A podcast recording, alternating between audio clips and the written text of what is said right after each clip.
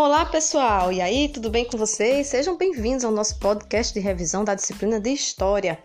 Temos muito a conversar e a rememorar, não é verdade? Brasil colonial, esse é o tema que estamos estudando. E na nossa avaliação, teremos como pontos principais a escravidão na América Portuguesa, o ciclo açucareiro e o ciclo minerador no Brasil colonial. Neste primeiro episódio, vamos relembrar os principais aspectos que fazem parte da escravidão na América Portuguesa, ok? Pois bem, no século XVI, quando os portugueses começam o efetivo processo de colonização do território brasileiro, especialmente a partir de 1530, com a implantação das capitanias hereditárias, vamos ter o chamado ciclo do pau-brasil. E os escravos da vez serão os indígenas. Os indígenas eles trabalhavam, né, extraindo, transportando toras de pau-brasil e em troca do seu trabalho recebiam apenas alguns objetos simples, como espelhos, louças, pentes, escovas, e isso caracteriza o escambo. É a troca do trabalho por mercadorias. Diga-se de passagem mercadorias bem simples. Então, com tanto trabalho, os indígenas eles começam a sofrer um processo de dizimação. Né? Os motivos principais da extinção de muitas das populações indígenas são basicamente esse trabalho forçado, compulsório na escravidão, extração do pau-brasil, mortalidade provocada por doenças desconhecidas que vinham junto com os europeus, como gripe, varíola, por exemplo, Suicídios, né? Muitos indígenas se suicidavam, ficavam tristes pela situação que viviam de dizimação de suas tribos.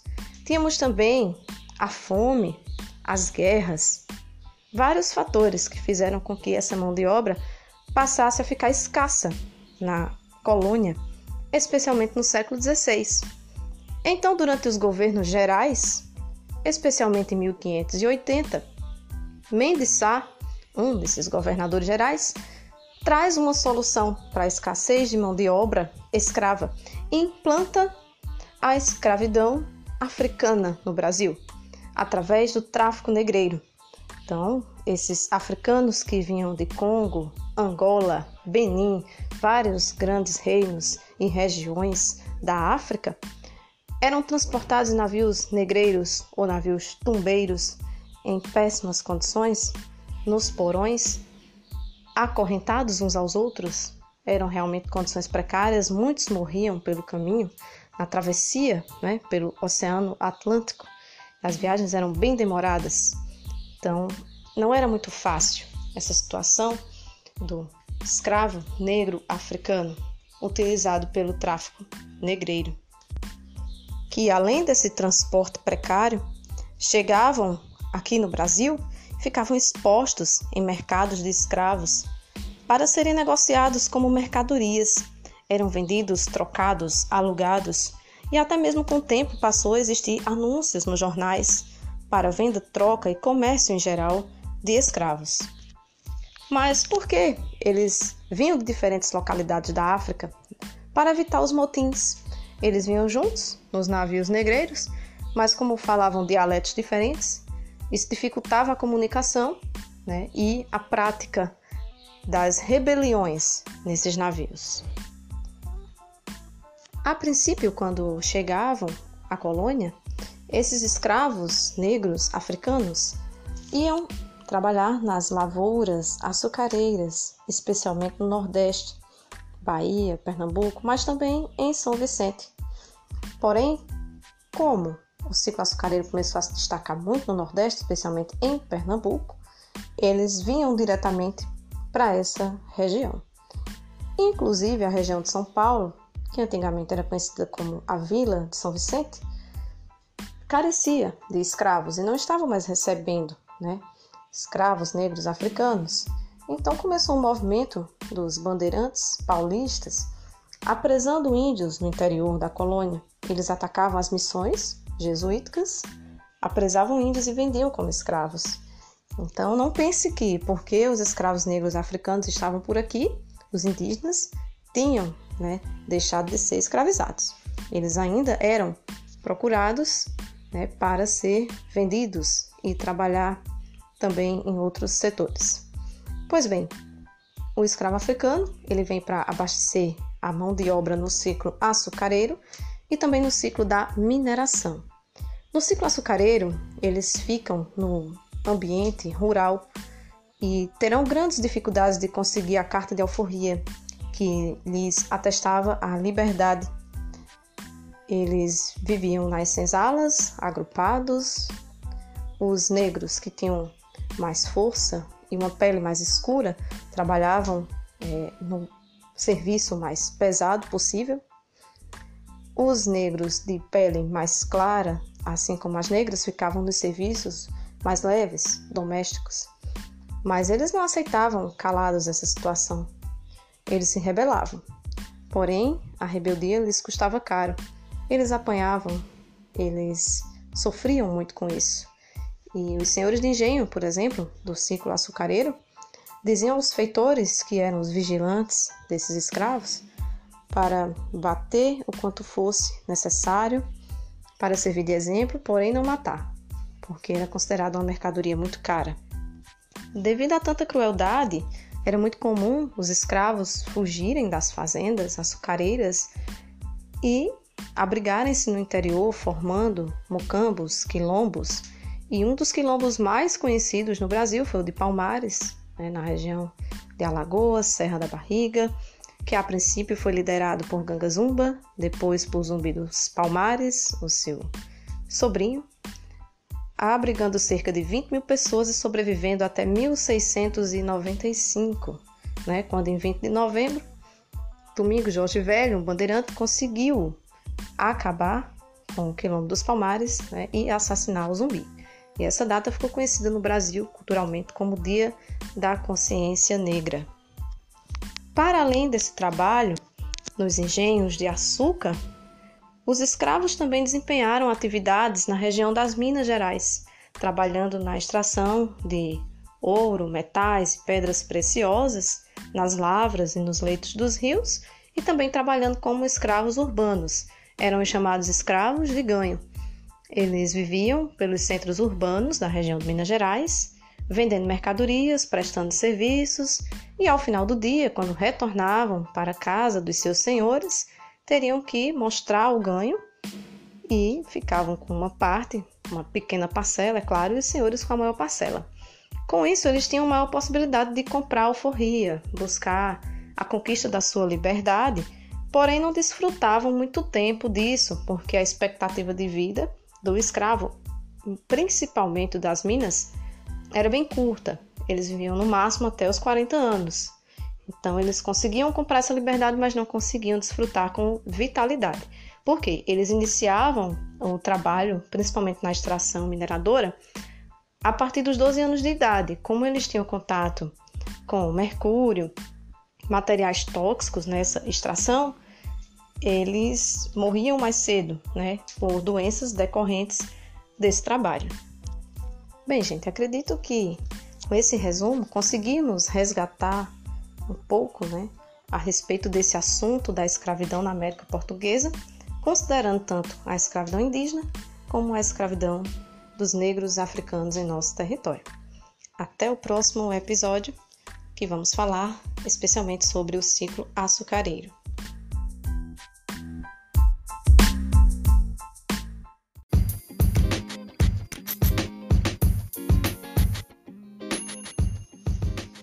Oi, gente, aí, tudo bem com vocês? Sejam bem-vindos ao segundo episódio de revisão do nosso podcast sobre história do Brasil. Agora vamos dar um foco especial ao ciclo açucareiro no Brasil colonial. Pois bem, a partir de 1533, Martim Afonso de Souza traz as primeiras mudas de cana-de-açúcar para o Brasil e começa o empreendimento de engenho na capitania de São Vicente. Com isso, vão sendo montados engenhos trapiche, movidos à força animal e humana, e engenhos hidráulicos, movidos à força da água. Como a cana-de-açúcar se adapta bem ao solo brasileiro, vai haver uma expansão, especialmente para o Nordeste, desse plantio, dessa monocultura. E Bahia e Pernambuco absorvem muito bem essa atividade. Mas a capitania que mais vai se destacar nesse processo do ciclo açucareiro, com certeza, é Pernambuco. É tanto que, por vezes, encontramos nos livros didáticos o assunto né, do ciclo da cana-de-açúcar como Nordeste açucareiro, por causa do grande sucesso Pernambuco obteve neste período de nossa história. Mas nos perguntamos por que Pernambuco adquiriu todo esse sucesso no ciclo açucareiro. Para entendermos, precisamos, em primeiro lugar, contextualizar alguns fatos que ocorriam na Europa no final do século XVI, como, por exemplo, a formação da União Ibérica e os problemas que ocorriam entre Holanda e Espanha. Pois sabemos que, com a vinda dos holandeses para o Nordeste, foi que, de fato, a economia açucareira ganhou esse destaque todo na capitania de Pernambuco. Bem, então, como ocorre a formação da União Ibérica? Em 1580, o trono português estava sem comando. Por quê? Em 1578, Dom Sebastião, que era o rei de Portugal, havia desaparecido na Batalha de Alcácer Quibir, na África. Não deixou herdeiros, portanto, o trono não tinha um sucessor. Após algumas disputas, Filipe II da Espanha assume o trono português, pois tinha parentescos distantes, e passa a denominar-se como Filipe I de Portugal. Nessa época, havia problemas entre Espanha e Holanda, porque a Holanda havia sido colônia da Espanha. Em 1580, já havia conseguido sua independência. Com isso, a Espanha fechou o comércio para a Holanda, né? bloqueou esse comércio e gerou uma certa revolta nos holandeses. Então, eles começaram a pensar nessa possibilidade de invadir a colônia brasileira que agora era administrada pelos espanhóis. Lembrando que a União Ibérica ela vai se estabelecer entre os anos de 1580 e 1640. É bem nesse período também, final do século XVI até meados do século XVII, que o ciclo açucareiro vai ter uma grande expansão aqui no Brasil colonial. Bem, então em que momento os holandeses vêm de fato para a colônia né, assumir esse lugar de destaque na capitania de Pernambuco? A partir do século XVII, ano 1624, os holandeses invadem a Bahia, era a capital da colônia naquela época, Salvador. Então, eles invadem né, a capitania, conseguem permanecer por um ano, em 1625 são expulsos, mas eles não desistem. Em 1630 retornam, dessa vez para Pernambuco, tomando Recife e Olinda, e ali permanecem até 1654. Os holandeses vão ter uma organização interessante. Em 1621, eles criam a Companhia das Índias Ocidentais, cuja sigla é WIC, W-I-C, que era a sigla né, em idioma holandês. Nesse caso, a Companhia das Índias Ocidentais, ela vai administrar o empreendimento açucareiro aqui na colônia. E para governar Pernambuco, que eles chamavam de Nova Holanda, eles denominam né, um conde chamado Maurício de Nassau, que chega à colônia em 1637, permanecendo nesse governo até 1644.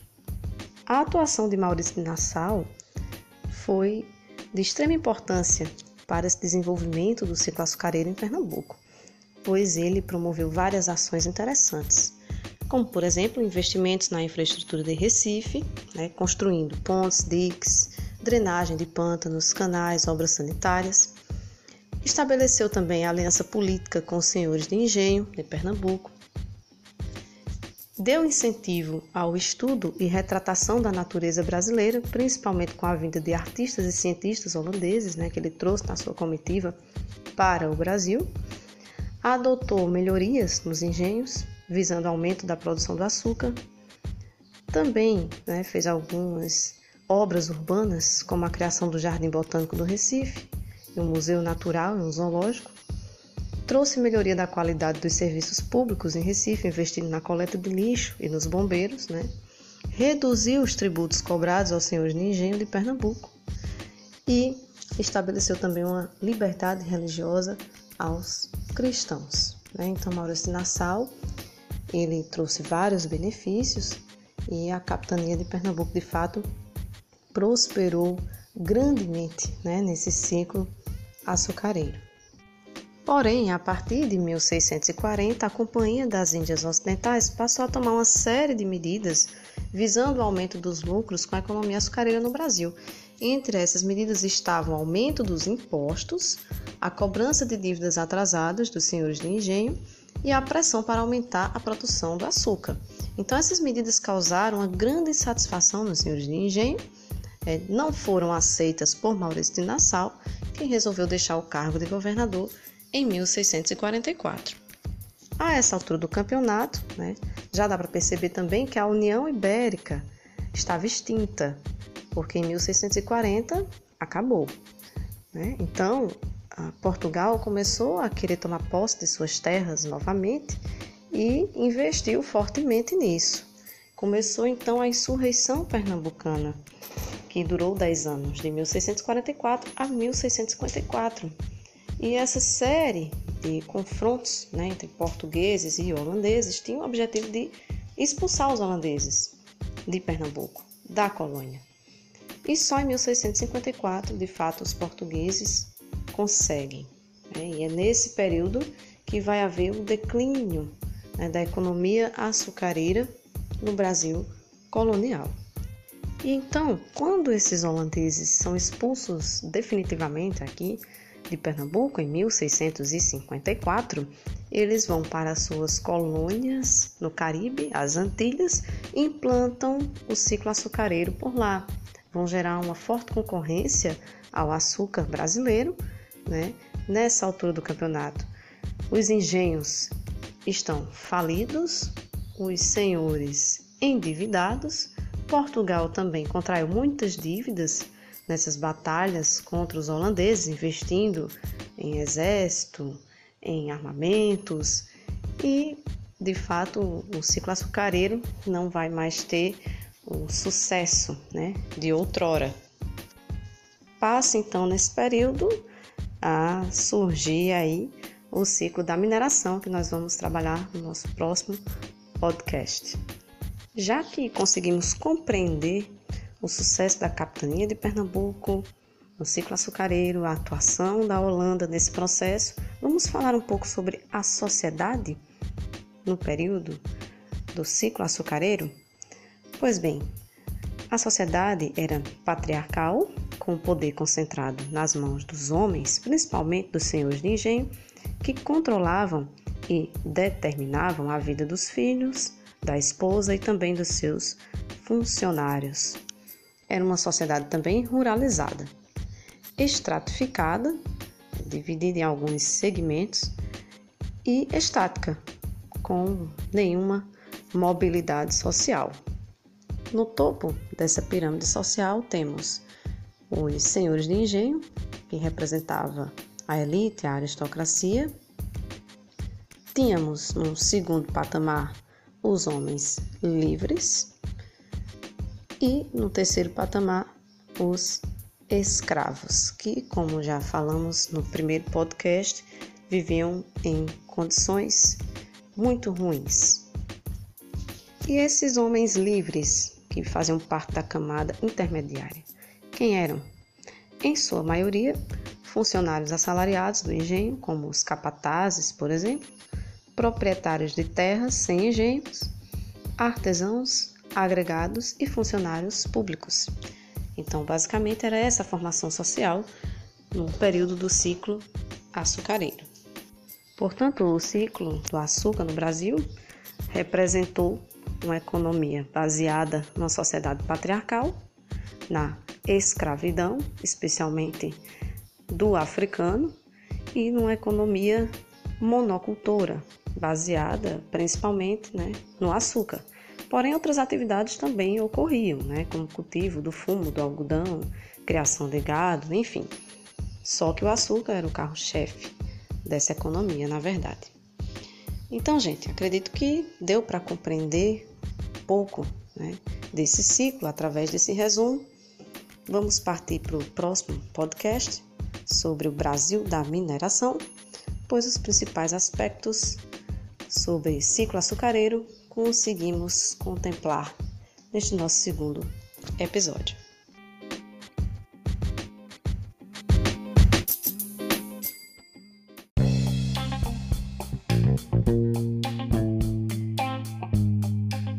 Chegamos ao terceiro episódio do nosso podcast de revisão sobre Brasil colonial.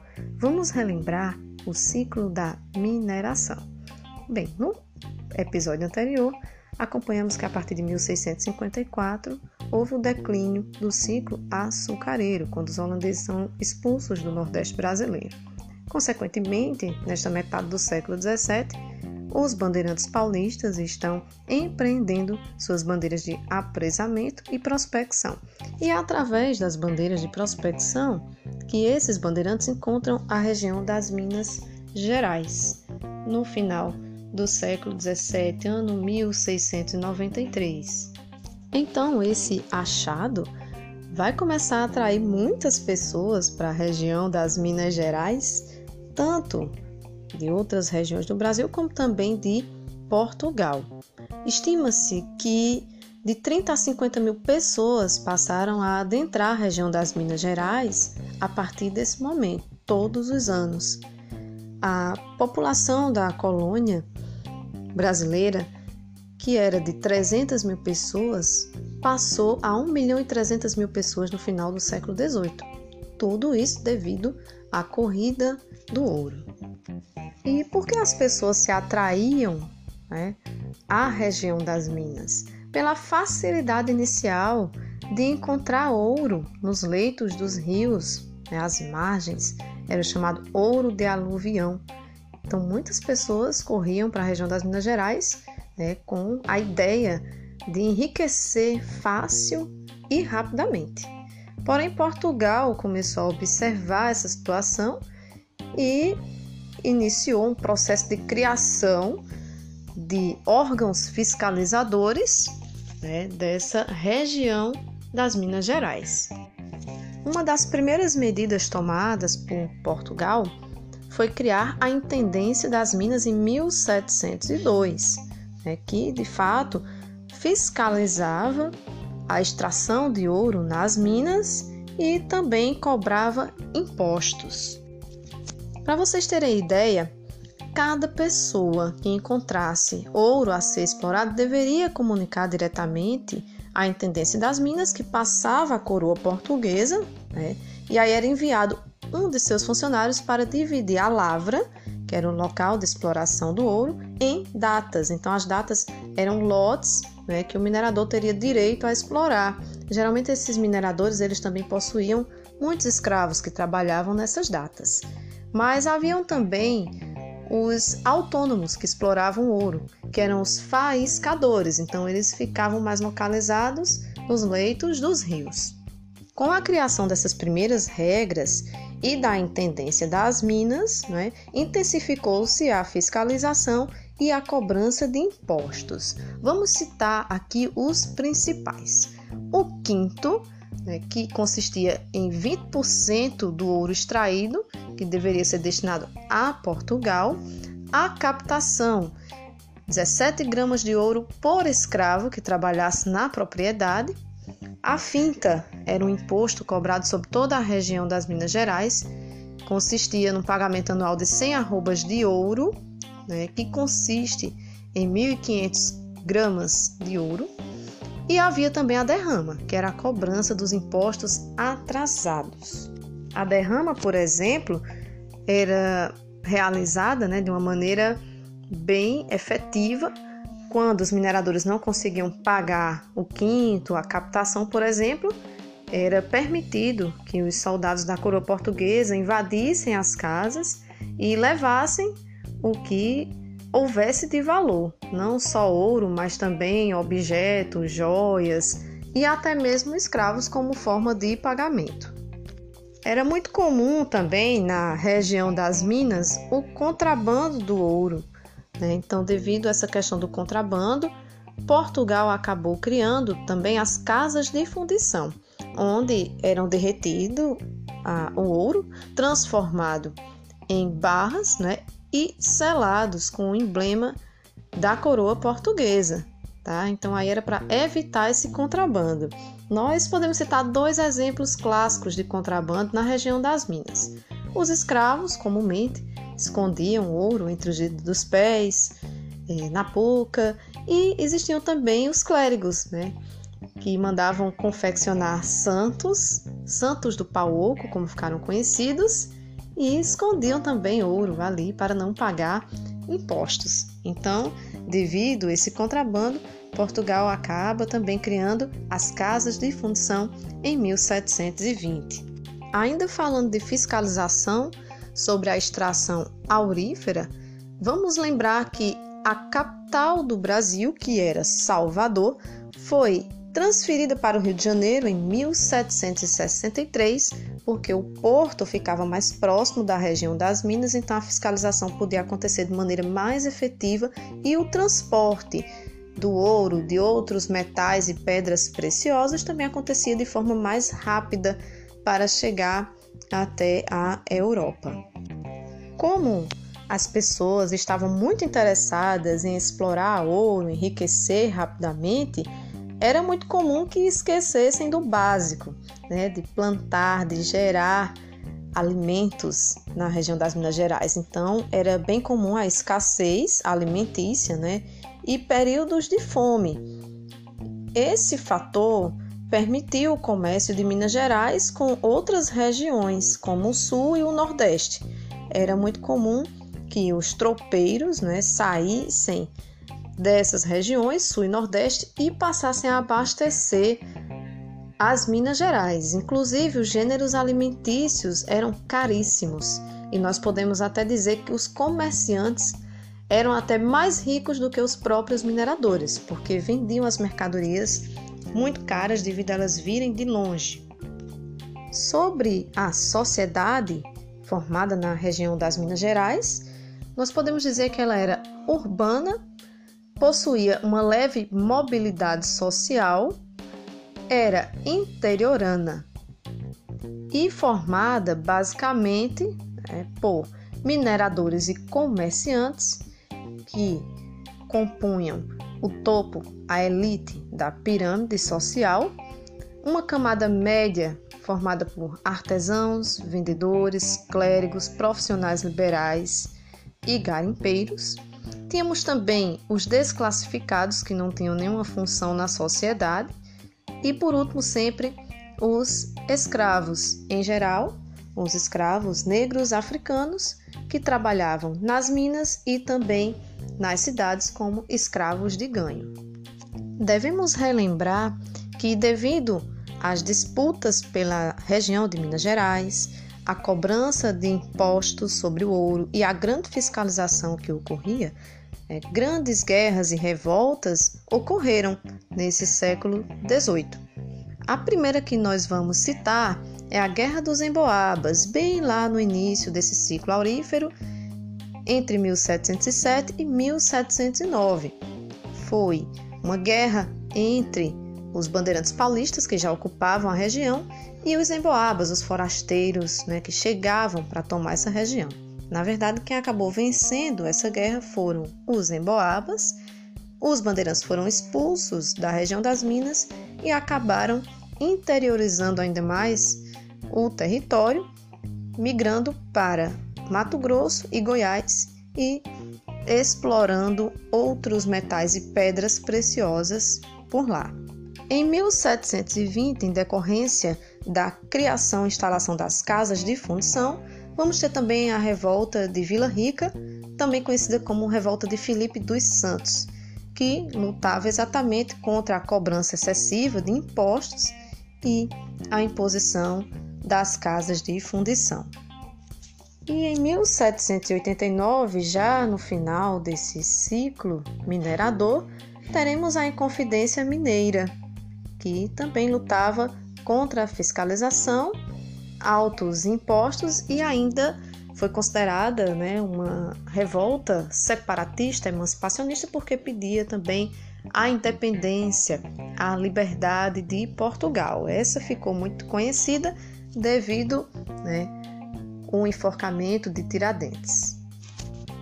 Para fechar nossa revisão, faremos uma reflexão, uma pergunta por que Portugal explorava de forma tão intensa a região das Minas Gerais, com tanta fiscalização e cobrança excessiva de impostos sobre o ouro?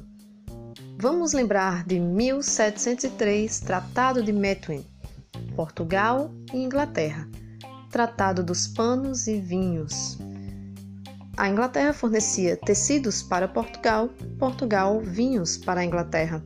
Só que vinhos vendiam bem menos do que tecidos.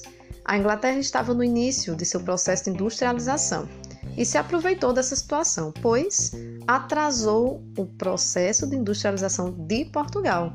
Portugal destinava suas terras agricultáveis ao plantio da uva para produzir o vinho. Então, a Inglaterra começou a lucrar, porque vendia muito tecido para Portugal, comprava pouco vinho né? E Portugal, para pagar esta conta, arrecadava o ouro da região das Minas Gerais. Na prática, o ouro não ficava para Portugal. Quem mais lucrou com esse ciclo, na verdade, foi a Inglaterra. Bem, pessoal, vamos encerrando nossa revisão por aqui. Espero que tenha ficado claro. Estou à disposição para tirar dúvidas durante o nosso plantão do WhatsApp.